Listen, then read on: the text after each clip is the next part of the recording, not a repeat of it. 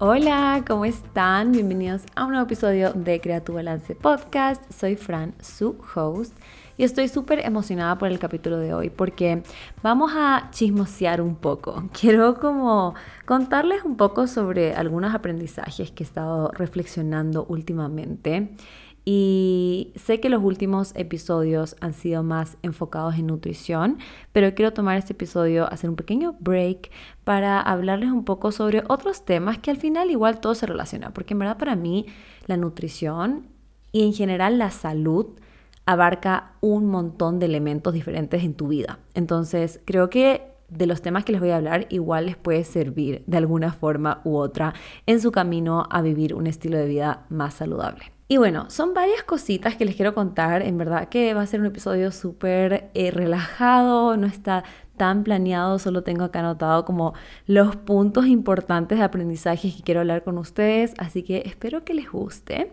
Y vamos a empezar con el tema de la motivación.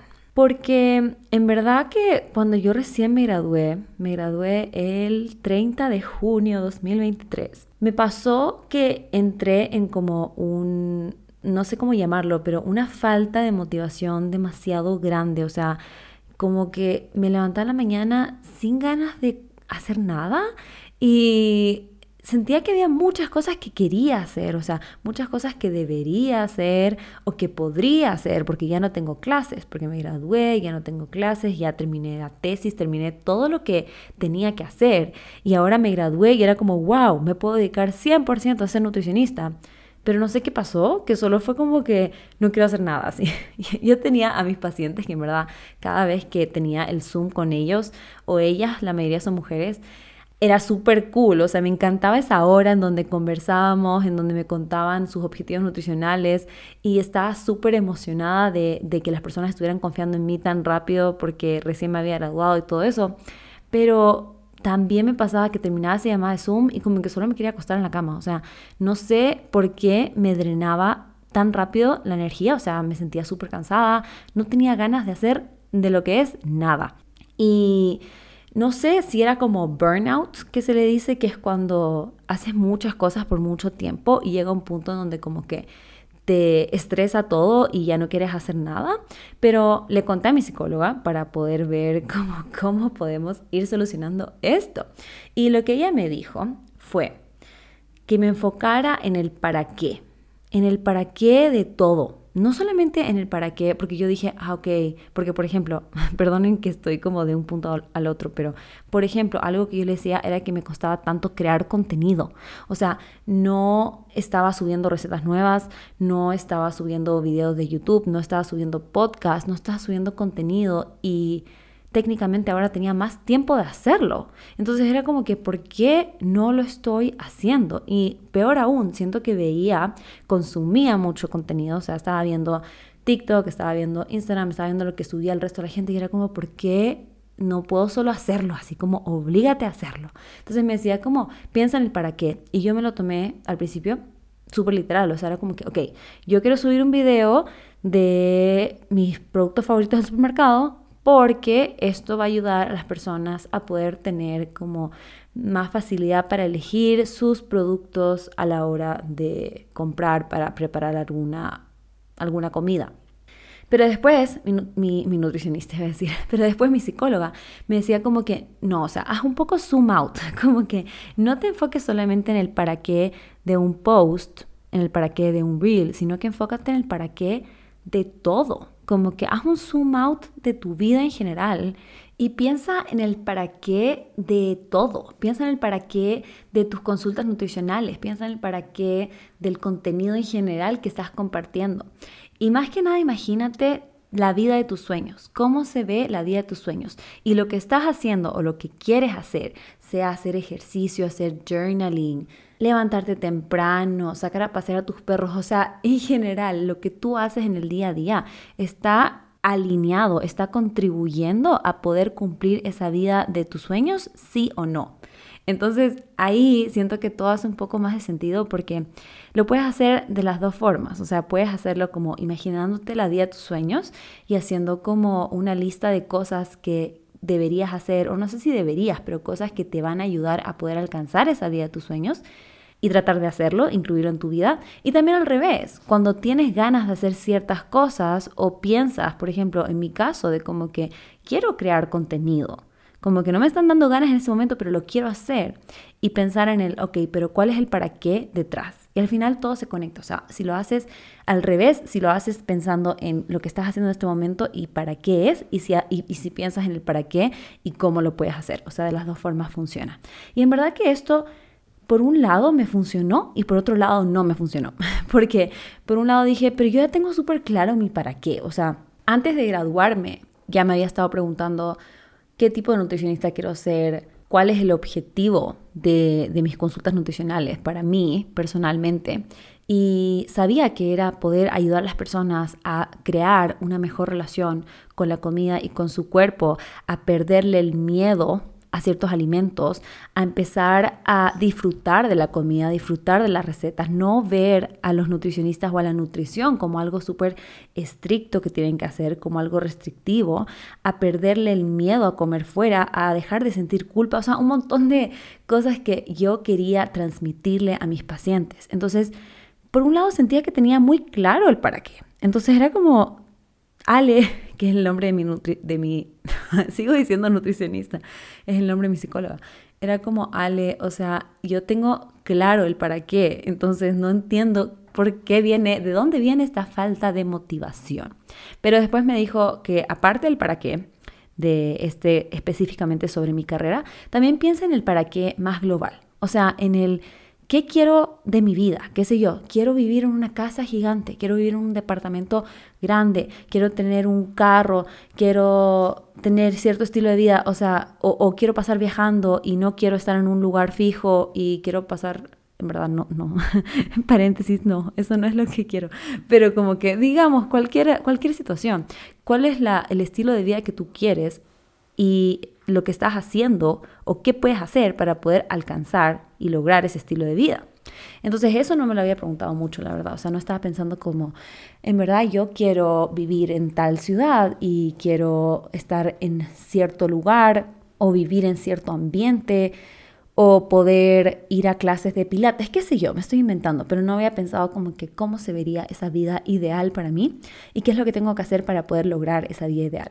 Entonces, esa parte del para qué me ayudó como a, tener un norte que yo creo, en mi opinión, que puede cambiar. O sea, no porque ahora tenga un norte significa que siempre va a ser igual. Quizás en un año eso, eso cambie, quizás quiera hacer otras cosas, no sé. Pero igualmente, ya entender el para qué no hizo que, que vuelva mi motivación. yo está como que todavía no me siento motivada, todavía me siento como que no sé, era como en serio sin ganas de hacer nada. Y, bueno, mi amiga Michelle, que fue la invitada hace un par de podcasts atrás, hace un par de episodios, eh, sabe, porque le conté todo esto, un mensaje de voz, era como, no me siento motivada, no quiero hacer nada y tengo todo este tiempo ahora para hacer y no quiero hacer nada. Hacía lo mínimo, literal, hacía, si tenía, por ejemplo, eh, contratos con ciertas marcas, hacía lo que tenía que hacer, publicaba y chao. Eh, yo trabajo también con otras marcas aparte, hacía lo que tenía que hacer y chao tenía mis consultas, obviamente me dedicaba 100% a hacer mis consultas y a hacer los planes de alimentación y chao, pero siento que no estaba haciendo lo que antes hacía, de como aprovechar cada momento de mi día para hacer algo que no solamente para ser productiva, no solamente por hacer por hacer, sino que porque en serio me llenaba, me gustaba crear nuevo contenido, tener nuevas ideas.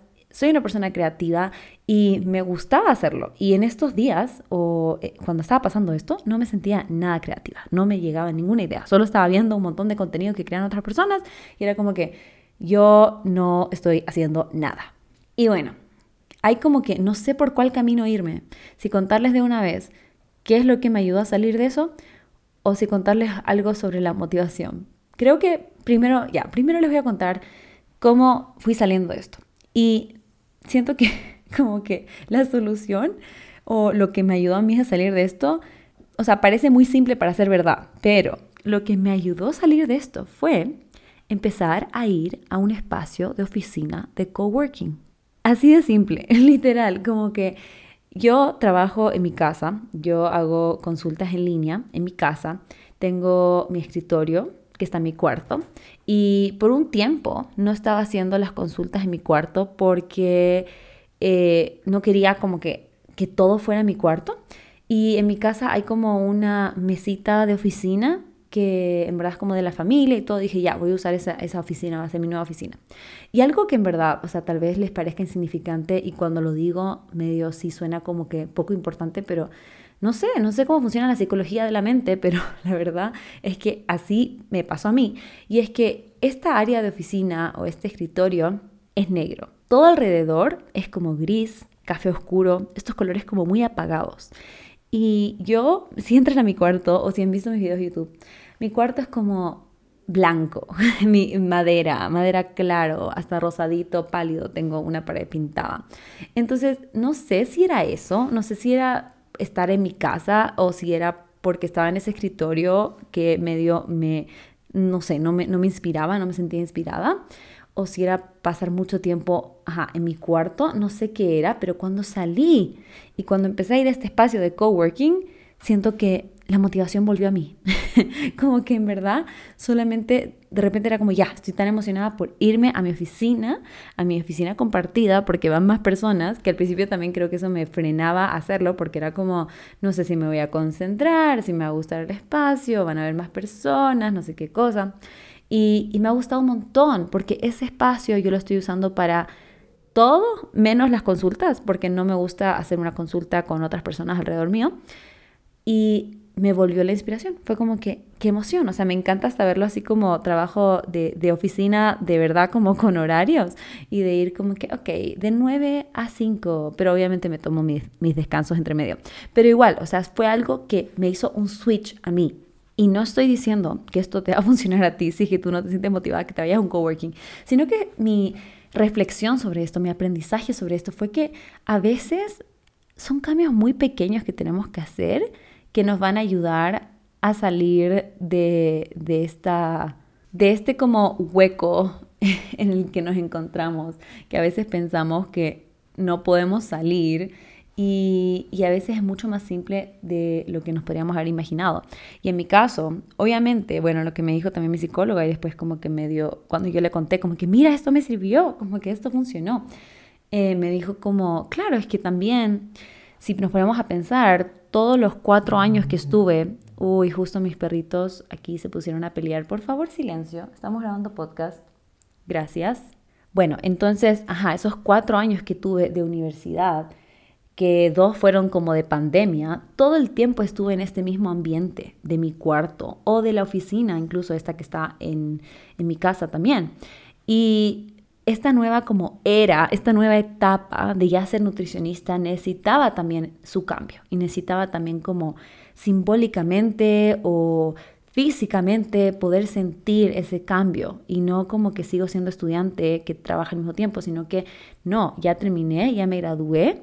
Obviamente sigo aprendiendo porque siempre me gusta seguir aprendiendo, pero igualmente ahora empecé con mis consultas, ya tengo pacientes y ahora físicamente se ve ese cambio porque empecé a ir a este nuevo coworking en donde hago los planes de alimentación, en donde preparo los slides para mi nuevo curso, donde me pongo a escribir qué nuevas ideas se me ocurren para hacer contenido, donde estoy editando mi podcast. Entonces, solo este cambio pequeño como que cambió todo, porque no solamente el área laboral, que era como lo que más me preocupaba en el momento, porque era como, ¿por qué no estás haciendo más contenido?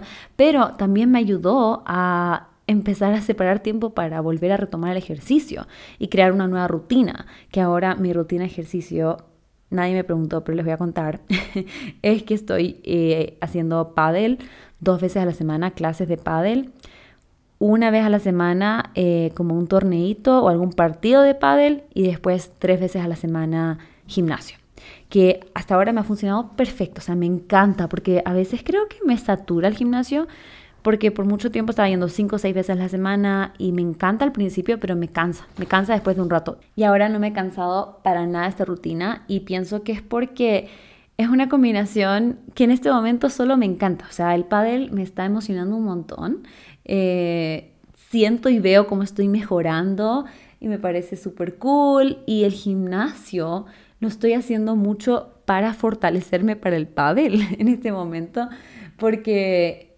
algo que me pasaba mucho cuando jugaba pádel es que siempre me terminaba doliendo algo, o sea, o me duele la espalda, o me duele el hombro, o me duele el tobillo o las piernas, no sé, siempre me dolía algo y, me, seguían diciendo como que es que Fran, tienes que fortalecer, que fortalecer, fortalecer, fortalecer. Y yo como que, ay, qué pereza, pero ahora que, que veo que sí sirve, que sí ayuda fortalecer tus músculos para que puedas rendir mejor en algún deporte, ya me motiva más hacerlo, porque sé que van de la mano. Entonces, por ahora, esa es la rutina que me gusta. Pero bueno, me estoy desviando del tema. Lo que quiero decir es que poder como arreglar un poquito el tema laboral, poder encontrar otra vez esa motivación para crear contenido, no solo me ayudó en ese ámbito, sino que me ayudó en otras cosas. También me ayudó a retomar la lectura, a retomar el journaling, cosas que había como dejado de lado y que cuando me ponía a pensar como que, ay, tengo tantas cosas que hacer, también pensaba en eso, pensaba como que, ¿hace cuánto no hago journaling? ¿Hace cuánto no estoy leyendo? Y como que todas estas cosas que me, me, me hacen sentir bien, que me gusta hacer y no las he estado haciendo, pero era como abrumador todas las cosas, ¿no? Entonces al final decidí hacer nada. Y, y fue muy cool que este cambio pequeño haya podido ser como la clave para mí, pero en tu caso puede ser cualquier cosa. y siento que por eso también quería hablar sobre este tema hoy, porque justo escuché el podcast de mi psicóloga, Ale, eh, Alejandra Freile, si quieren encontrar ese episodio, habla sobre cómo, eh, no me acuerdo cómo se llama específicamente, no sé cómo, cómo era el título de ese episodio, pero habla de dónde empezar cuando tienes muchas cosas en tu vida que quieres arreglar. Y, ahí ella decía como que siempre tienes que empezar por un, una cosita. Y ella específicamente hablaba sobre, por ejemplo, cuando estás estresado, están pasando muchas cosas en tu vida, quizás no estás haciendo ejercicio, no estás comiendo bien, no estás durmiendo bien, em, no puedes cumplir las cosas que quieres hacer en el día a día, no, no, tienes vida social o no te estás haciendo el tiempo para tener esa vida social. Y no, no puedes arreglar todo de una vez, porque son muchas cosas que están pasando a la vez. Y ella contaba cómo con una paciente lo único que hicieron, el primer cambio que hicieron fue dedicarse a dormir, como que a dormir esas ocho horas cada noche. Y de a poco fue arreglando el resto de las cosas. Entonces por eso dije, ah, esto se parece un montón a lo que me pasó a mí. Entonces en mi caso fue encontrar un espacio de trabajo que me haga sentir bien, en donde tenga ganas de trabajar, en donde me alejo un poco del ambiente en el que estoy acostumbrada, en donde marco este, este inicio de una nueva era. y eso fue lo que me sirvió a mí. Y, y a esta paciente que estaba hablando la Ale, le sirvió empezar a dormir las horas que necesitaba su cuerpo descansar. Y también, siguiendo con este punto, esto me hizo pensar sobre mis pacientes, porque en muchas ocasiones me ha pasado que me dicen, Fran, es que quiero empezar a hacer ejercicio más constante y quiero empezar a comer más saludable y quiero empezar a preparar mis propias comidas y quiero comer menos afuera y quiero tomar más agua y quiero dejar de fumar, quiero dejar de tomar alcohol. O sea, un montón de cambios que quieren hacer y al final funciona de la misma forma. Hay que ir poco a poco, hay que ir uno por uno y tiene este efecto dominó, en donde cuando tú ya empiezas, por ejemplo, a preparar tus comidas, a darte cuenta que puedes comer platos súper ricos, saludables, nutritivos, que te hacen sentir bien, tal vez eso vaya reduciendo la cantidad de veces que comes afuera o que pides comida de afuera, sin eliminarlo, porque obviamente no me gusta pensarlo como una restricción y tal vez también te ayude a empezar a mover más tu cuerpo porque tienes más ganas de hacer ejercicio y como que todo va de la mano.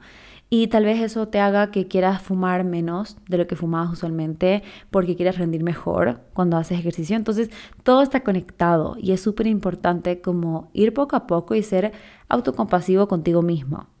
Y darte cuenta que si no empiezas por una cosita, no vas a, no vas a empezar. o sea, como que si no vas a poder nunca hacer todo a la vez.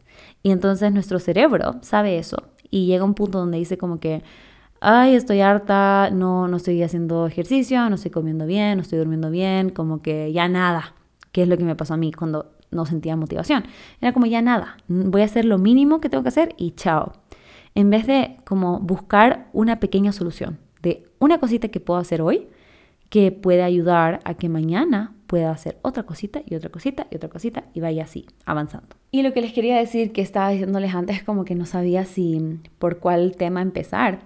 Ya, este es el segundo tema que les quería decir sobre la motivación. Y era que yo siempre he escuchado esta frase de que la motivación viene y va. Y tú tienes que seguir haciendo las cosas aunque no sientas motivación. Eh, tienes que ser disciplinado, tienes que tener fuerza de voluntad, ser perseverante. Y entiendo ese punto y en algunas ocasiones tal vez eso es lo que hay que hacer, pero a mí no me gustaba pensar eso en mi situación, porque yo decía, no quiero solo obligarme. Sí, claro, podría obligarme. Podría decir como que ya, Fran, te toca de 9 a 10 de la mañana empezar a crear contenido. Te toca hacer recetas, tienes que ir al gimnasio, tienes que hacer journaling, tienes que leer, como que de esta hora a esta hora, hazlo, solo hazlo, porque tienes que hacerlo. Y como que eh, típico de como no lo cuestiones, si no tienes ganas de hacerlo no importa, solo hazlo. No, me, no, me, no sé por qué a mí no me gusta eso, no me gusta, como que siento que es no me gusta cuando hago las cosas sin ganas, cuando me estoy forzando a hacer cosas, a pesar de que sepa que, ay, después me va a sentir bien.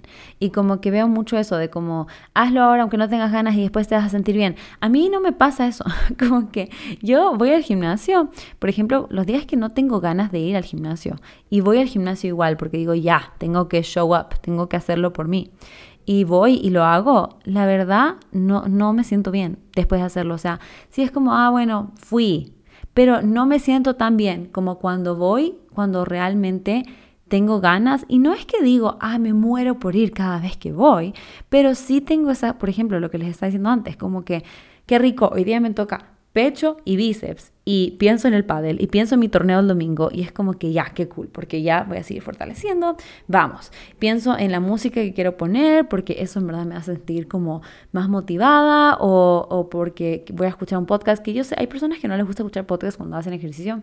A mí sí, a veces me gusta. A veces no pongo tanta atención y tengo que escuchar el podcast otra vez, pero sí me gusta. Entonces, me motiva, o sea, me, siento con ganas de hacerlo. Tal vez no, no es siempre el mismo nivel, como les digo, de motivación, tal vez hay días que tengo un poquito más de pereza, pero nunca hago algo cuando tengo cero ganas de hacerlo. Y no sé, y ese es mi consejo, no sé si está bien o no está bien, pero para mí no es bueno obligarte a hacer algo que realmente no tienes ni un poquito de ganas de hacer. Para mí es mejor saltarte ese día que en verdad no te sientes motivada. Y si te das cuenta que te está pasando lo mismo todos los días y es como que ningún día tienes ganas, entonces ahí el problema no eres tú, el problema es lo que sea que estás haciendo. Entonces pueden ser varias cosas, puede ser que tal vez estás harta del gimnasio y ya no te motiva, tal vez puede ser que tienes que buscar otro tipo de ejercicio que sí te guste Puede ser que estás confundida con tu para qué, que es lo que me decía mi psicóloga. O sea, tal vez te olvidaste del para qué, de por qué estás haciendo cada cosa y tienes que recordarte el para qué un poco más para sentirte más motivada. Por ejemplo, para mí con el gimnasio, ¿para qué lo estoy haciendo? Para sentirme más fuerte, para poder jugar pádel. Entonces, ah, ya, ok, me motiva un poco más. Tal vez necesitas hacer un pequeño cambio, como el que yo hice de irme a un coworking o el que hizo la paciente de mi psicóloga de empezar a dormir más. O sea, siempre creo que hay algo que puedes hacer para volver a sentir esa motivación. Y si no la sientes, no te obligues. Ese, esa es mi, mi, sugerencia. Y no estoy diciendo que entonces solo nos quedamos echados en la cama todo el tiempo porque nunca tengo ganas de hacer nada, sino que al revés, si es que no tengo ganas de hacerlo, buscar por qué, buscar qué puedo cambiar para que sí me ilusione y me emocione hacer las cosas que voy a hacer en el día a día. Y no siempre al mismo nivel, como les digo, no siempre súper emocionados, pero sentir esa emoción de vez en cuando. Y también aceptar que a veces las cosas cambian. Como yo les digo, antes estaba yendo al gimnasio y en verdad en ese momento sí lo estaba disfrutando cuando estaba yendo 5 o 6 veces a la semana. Pero llegó un punto en donde ya no lo disfrutaba. Y sí, podría haberme obligado a seguir haciéndolo porque eso te hace bien, te hace bien hacer ejercicio, te hace bien hacer actividad física, mover tu cuerpo. Pero sé que realmente a mi salud mental por lo menos no le iba a hacer bien porque ya no lo estaba disfrutando. Entonces, eso, ese es mi consejo, la verdad. Trata de, de encontrar esa motivación, aunque sean las pequeñas cosas, y si es que en verdad sientes que hay algo que ya no te motiva para nada, ve si es que lo puedes ajustar, cambiar, encontrar otra cosa que te empiece a motivar otra vez. Y bueno, ese era el tema de motivación, que era el principal que quería hablar porque sabía que habían varios puntos que quería hablar sobre eso, pero quiero también hacerles update de otras cositas, así que vamos a seguir hablando. Em, entonces, ahora les quería hablar sobre el pádel. o sea, tranqui, va a ser, ser súper cortito ya. ya veo que van a pausar así, chao, se van a ir. No, a ver, lo que les quiero hablar es que, como les contaba, estaba entrenando un montón y estoy mejorando y subí de categoría. Yo antes estaba en quinta categoría, que es la categoría más de principiante. Creo que hay una más baja todavía, pero la más baja, la sexta, digamos, es como para personas que nunca han jugado ningún eh, deporte con raquetas. O sea, que no han jugado tenis, que no han jugado... ¿Qué otros deportes con raquetas hay? Bueno, los deportes con raqueta. Entonces, los que no han jugado, ahí están en sexta. Pero yo sí jugaba un poco de tenis antes, entonces al final yo sí entré en quinta. Y como he estado yendo a estos torneitos todos los domingos, gané suficientes puntos para poder subir a la cuarta categoría. Y en verdad no quería subir. les cuento, les cuento el dilema. Me recordó tanto a cuando yo estaba en el colegio, cuando tenía como 13, 14 años, y me pasó lo mismo con hockey. Yo jugaba hockey en césped. Y yo estaba en el equipo C. Allá era ABCD. Yo estaba en el equipo C y yo me sentía tan bien en el equipo C porque yo era la mejor del equipo C. Entonces yo era como que, yay, como que los partidos me sentía súper bien, le podía quitar la pelota a las otras jugadoras y yo como que ya, súper bien. Hasta que la entrenadora me dijo, Fran, ya tenemos que subir de categoría porque ya no estás en el nivel de equipo C, sino que equipo B. Y para mí en serio el equipo B yo las veía como, wow, no, ellas son buenísimas, yo no soy equipo B, pero no le podía decir que no. Entonces subí y me acuerdo la sensación de como que de ser la mejor de un grupo a pasar a ser la peor de un grupo, a mí me incomoda demasiado. A mí me gusta como a mí me hace sentir cómoda cuando Siento que esto suena muy mal, porque iba a decir, me hace sentir cómoda cuando soy la mejor del resto, pero no, es que sí soy una persona competitiva, especialmente con el tema de deporte, entonces me hace sentir más cómoda saber que estoy o el mismo nivel o un poco mejor del resto de mi grupo. En cambio, cuando voy a otro grupo en donde siento que soy la peor y ni siquiera al nivel de ella, sino la peor que ese nivel, en verdad me saca un montón de mi zona de confort. Entonces, ajá, me acordó mucho ese momento y ahora estoy pasando otra vez por ese momento en donde todavía ni siquiera mañana va a ser mi primer torneo de en cuarta categoría y tengo miedo. Es como que, ay, no sé cómo va a ser, eh, pero al mismo tiempo estoy emocionada. O sea, dije, ya, tengo que salir de mi zona de confort, tengo que empujarme a ser mejor, porque realmente estoy disfrutando mucho este deporte y no vale que me quede siempre en, el mismo nivel, digamos, si es que mi capacidad podría ser mejor, sí va a ser bueno poder practicar con personas que tienen mejor rendimiento que yo, porque así también voy a aprender y voy a poder ser mejor también yo. Pero al principio sí es súper difícil. Entonces, más que nada, era como una anécdota que quería contarles y también para ir viendo cómo me va y contarles un poco el transcurso de mi participación en cuarta categoría y saber que al final del día lo importante es que estás mejorando, ¿no? O sea, qué orgullo poder decir que wow, me subieron de categoría. O sea, he estado practicando tanto y he estado poniéndole tanto esfuerzo a este deporte que se reconoce que subiste, ya no eres quinta, eres cuarta. Y puede ser que no eres la mejor de cuarta, ni el promedio de cuarta porque acabas de pasar, entonces eres como lo principiante de cuarta, pero solo vas a seguir mejorando. Entonces, ajá, bueno, me estoy tratando de convencer de pensar de esa forma y ahí les cuento cómo me va mañana, probablemente en las historias, en mis historias de Instagram, si es que me siguen en Instagram, probablemente por ahí les voy a contar cómo me fue. Pero bueno, ese era mi pequeño aprendizaje de pádel. Ahora, Simba. Solo tengo tres aprendizajes más ya, pero sí, estoy con ganas de conversar. A ver, Simba. Mejor no sigo, no le sigo diciendo su nombre porque se va a despertar y está durmiendo ahora perfectamente.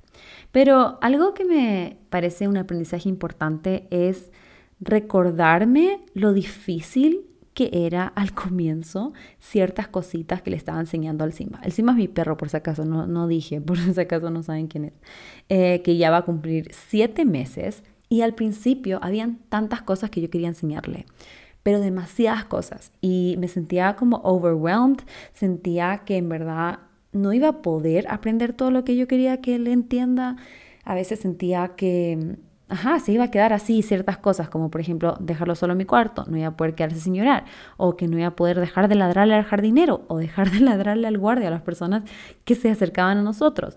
Y hay un montón de cosas que todavía estamos trabajando, pero solo es como un recordatorio de que mires atrás, porque ahora siento que estoy tomando como por sentado que yo puedo dejarlo en mi cuarto y ya no llora. Y que podemos pasar al lado del guardia y ya no le ladra. Cuando antes eso era algo que me estresaba y ahora como ya aprendió y ya es como la normalidad, ya no lo veo como gran cosa. Es como ya, ahora sí lo hace, está bien.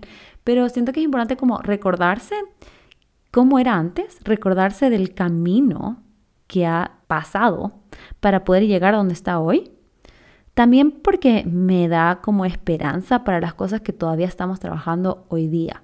Que yo puedo decir o imaginarme que nunca tampoco va a poder superar.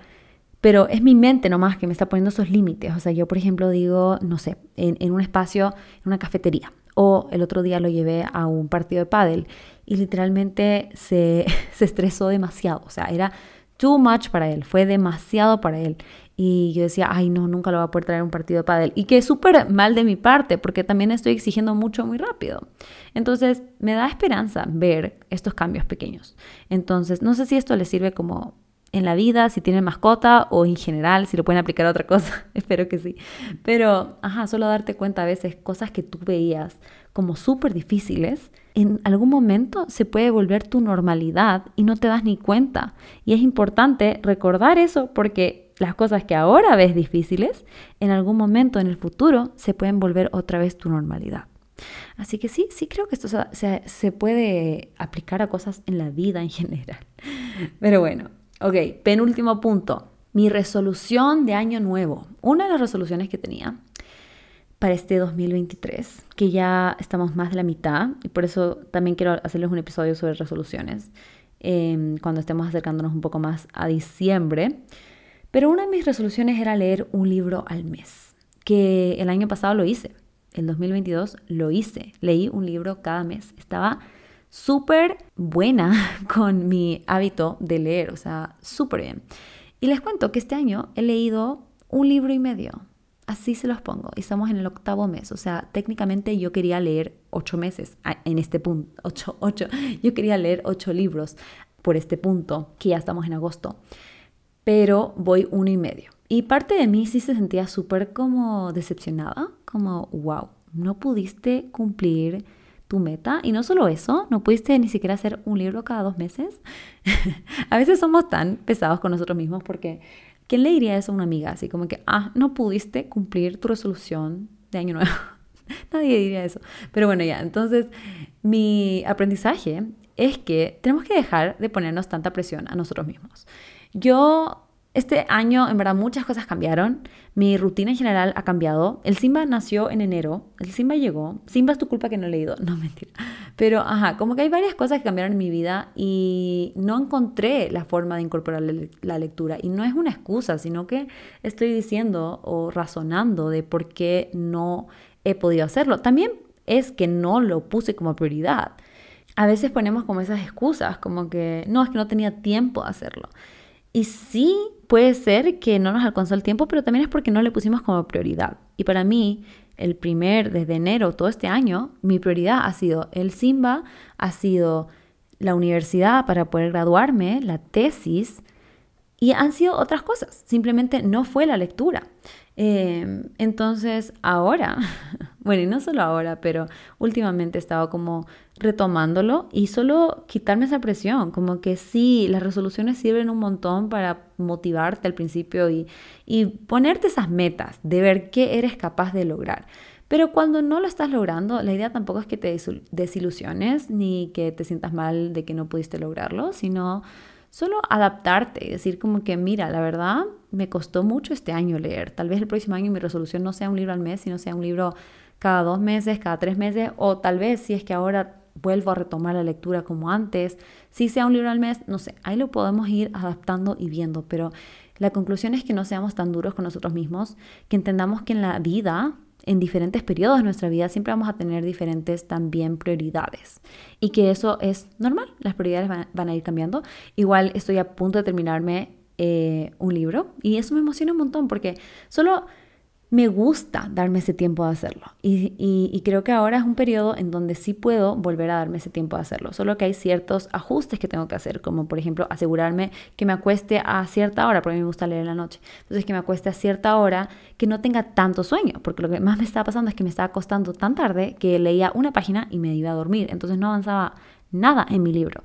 Entonces ahora estoy siendo como un poco más consciente de me voy a acostar media hora o una hora antes de lo que me vaya a dormir para que pueda leer. Y bueno, el último punto, que en verdad se los voy a hablar súper general porque podría hablar mucho más. Incluso creo que podría hacer un capítulo sobre, sobre un episodio sobre este tema nomás, pero es más porque estoy hablándoles de lo que ha pasado en mi vida últimamente y haciendo como un update. Entonces pensaba que sí quedaría bien hablarles un poco sobre este tema de la ansiedad. Y tengo un episodio sobre la ansiedad, no me acuerdo en qué temporada fue, fue hace un tiempo, pero en ese les cuento cómo ha sido para mí la ansiedad, porque sé que la palabra ansiedad tiene como miles de significados. Siento que hay personas que dicen como, me siento ansiosa o siento ansiedad por comer, y hay como diferentes significados que tenemos con la palabra ansiedad. Entonces, en ese episodio les hablo mucho más a fondo, así que si quieren escuchar ese episodio, van a entender mucho más lo que voy a seguir hablando y si se acuerdan de ese episodio, ya me van a entender también. Y quería más como actualizarles de dónde estoy con, con todo ese tema. Yo les contaba que estaba tomando medicamentos, que vi a un psiquiatra, que lo trabajé mucho con mi psicóloga también, varias cosas, o sea, sí fue, fueron episodios de ansiedad súper heavy. Y solo quería contarles un poco de algunos aprendizajes y puntos de vista que me han servido últimamente.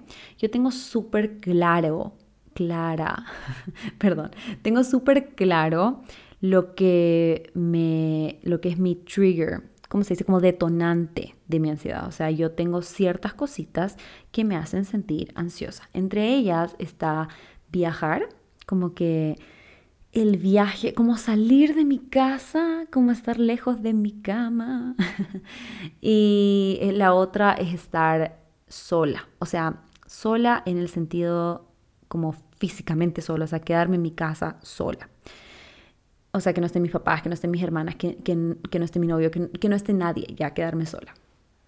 Eso es lo que en este momento como que se redujo la ansiedad de eso porque sí me pasó que esa ansiedad medio se esparció por todas partes y me empezó a dar en el gimnasio, me empezó a dar en las clases, me empezó a dar en el carro, me empezó a dar en todas partes, así como que se, como me dijo la Ale, me dijo, eh, mi psicóloga me dijo como que era una olla de presión que explotó y solo se fue a todas las áreas de mi vida y ya eso es cuando se vuelve un trastorno. Pero ya no estoy así, por suerte, o gracias a Dios voy a decir, no por suerte. Y ahora me siento mucho mejor, siento que es súper localizada la ansiedad, como que son estos momentos, son estos triggers, que igual, por más que sean estos triggers como que tengo súper definidos, igual es difícil, igual es difícil porque cada decisión que tomo alrededor de estos detonantes siento que me afecta un montón. Por ejemplo, me quiero ir en septiembre a Miami a ver a mi mejor amiga, a su hija, a mi otra amiga también. Solo quiero ir, hace rato que quiero ir a Miami y estaba como planeando este viaje, pero me daba miedo porque era como que me va a sentir tan ansiosa. Me va a sentir ansiosa en el avión, me va a sentir ansiosa en la casa de mi amiga, me va a sentir ansiosa porque estoy lejos de mi casa, me va a sentir ansiosa todo este tiempo. Entonces como que eso me estaba frenando a hacerlo. Y bueno, algo que me ha servido muchísimo a empezar a hacer las cosas que me da miedo es pensar en cómo me voy a sentir luego de hacerlo. Entonces, imaginarme, me fui a Miami, volví a mi casa, ¿cómo me siento? ¿Cómo me siento? Me siento que me arrepentí, así como que, ay, no hubiese ido a Miami. Obvio que no. ¿Cómo, ¿Cómo me sentiría? Esto es hipotético, obviamente no sé cómo me voy a sentir, pero me trato de imaginar cómo me sentiría y me ayudó muchísimo. Incluso eso fue como el empujoncito que necesitaba para comprar mi pasaje, que ya lo compré, eh, porque dije, ya, o sea, sé que me va a sentir increíble, me va a sentir tan feliz de poder ponerme al día con mis amigas, de poder ver a la hija de mi mejor amiga que no la he visto, que ya cumplió un año, de poder simplemente estar también en la playa con mis amigas como que en otro ambiente, de poder tener ese espacio. Entonces, sí, sí, obvio, es una buena decisión, quiero hacerlo. Eso me ayuda muchísimo. Y con el tema de quedarme sola en mi casa, últimamente también me tengo que quedar mucho tiempo sola porque Flo se fue, no sé si eh, les he contado en el podcast, pero les había contado en mi Instagram que Flo, mi hermana, tengo dos hermanas, Flo y Cata, Cata y Flo. Y Cata ya no vive acá, hace rato ya vive en Chile, está estudiando allá, bueno, ya terminó, ahora está trabajando allá. Y ahora Flo también se fue a estudiar allá. Entonces, ahora me quedé sola. Usualmente igual, o sea, vivo con mis papás, eh, pero ellos también se, se, han ido y han viajado porque han ido a dejar a Flo y toda la cosa. Entonces, me ha tocado quedarme sola este tiempo. Y solo pensar en eso me daba como ansiedad, era como que no, voy a estar sola en mi casa. Y muchas veces, bueno, todas las veces creo, la ansiedad que siento no es lógica. O sea, si yo me pongo a pensar racionalmente, ¿qué va a pasar? No va a pasar nada. O sea, no hay mucha diferencia entre que esté sola y entre que esté tu mamá, entre que esté sola y entre que esté Flo. O sea, la verdad es que no hay mucha diferencia. O sea, no es que pasamos juntas todo el tiempo. Yo paso mucho tiempo en mi cuarto, mi mamá a veces pasa fuera de la casa cuando está digamos, durmiendo en la casa y está en el país, en la ciudad, igual no pasa tanto tiempo en la casa. Entonces, lógicamente no tiene mucho sentido, solo que yo me siento como segura, me siento más segura cuando sé que hay alguien más en mi casa. Entonces lo que me sirvió o lo que me ha servido últimamente, digamos, toda esta semana estuve sola y no es que se elimina por, al 100% de la ansiedad, incluso cuando tengo noches que me siento muy ansiosa, trato de no verle como un como retroceder tampoco, pero esta semana me sentí súper bien, fue como wow, o sea, sí puedo. Y lo que me ayudó a esto fue empezar a pensar yo, esta, esta frase que les voy a decir, yo puedo reescribir mi historia. Y no sé si hace sentido, pero a mí me hace sentido. Como que algo que me hace sentir ese miedo de sentir los síntomas de ansiedad es pensar en todas las situaciones donde ya me pasó. En todas las veces que me quedé sola en mi casa, que me están dando ataques de ansiedad, ataques de pánico, y pensar en, en, esa misma situación pasar otra vez. Entonces yo siempre me estaba imaginando como que no, se va y me va a pasar lo mismo. Me va a pasar lo mismo que me pasó cuando se fue la última vez.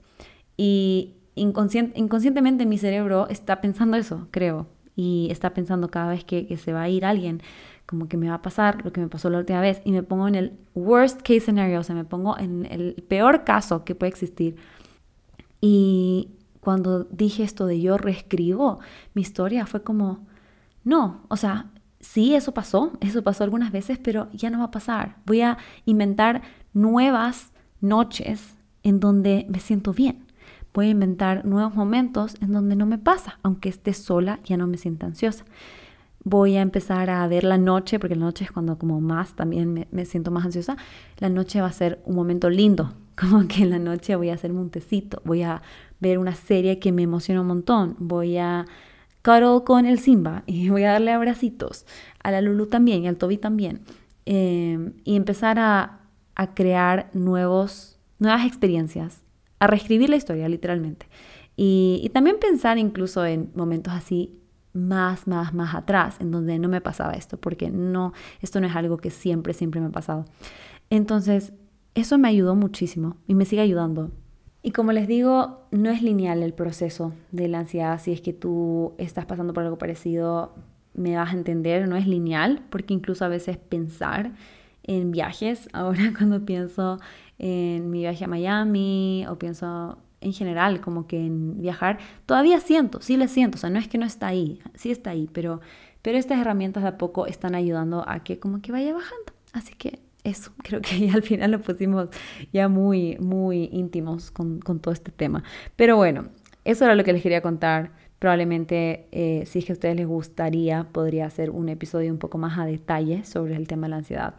Eh, pero espero que les haya gustado este episodio. Sé que no fue tan teórico como los últimos que estaba haciendo, pero tenía ganas de desahogarme, de contarles eh, algunas, algunas cositas que espero que también les pueda ayudar en su vida, eh, lo puedan aplicar en algunas situaciones que, por las que estén pasando en este momento.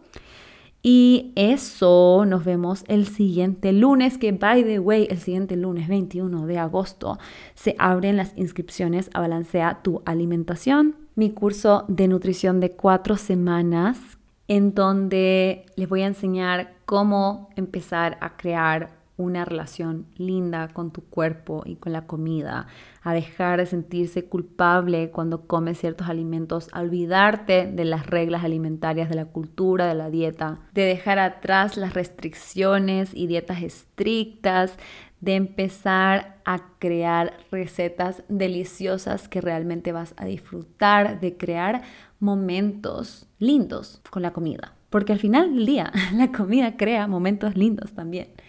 Y, de más que nada poder crear este grupo, porque va a ser súper personalizado esta vez, va a ser con cupos limitados, así que les sugiero que se metan a la lista de espera para que no se queden fuera porque van a ser muy poquitos cupos para esta edición. Y estoy pensando también que va a ser la última edición del año. Quizás el próximo año sí habrá otra, pero por este año creo que esta va a ser la última edición. Entonces me emociona un montón para poder pasar este tiempo uno a uno, para poder hacerles la consulta y el plan personalizado de un mes para cada uno de o una de las personas que estén inscritas. Digo una porque el, la primera edición solo éramos mujeres, pero está abierto para hombres también, así que en verdad, si es que te llama, si es que estás buscando crear esta mejor relación con la comida, si quieres empezar a reconectar con tus señales de hambre y saciedad, reconectar más con tu cuerpo, dejar de ser prisionera de esta cultura de la dieta, dejar de ser víctima de la gordofobia, darte cuenta que el peso no te define, que tú eres mucho más que un numerito que hay en esa pesa. Entonces, este curso es para ti. Les dejo siempre el link de, con más información en, mi, en la descripción del podcast. Y el 21 de agosto se abren las inscripciones así que estoy muy emocionada. Pero cuando te metes a la lista de espera también vas a recibir un cupón de descuento para que lo puedas ingresar en el momento que te inscribas, para que se pueda descontar eso de tu precio final. Y empezamos el curso el 28 de agosto, así que estoy muy emocionada. Y eso, bueno, quería darles ese recordatorio antes de terminar. Muchas gracias por escuchar el podcast, espero que les haya gustado y nos vemos el siguiente lunes. Bye.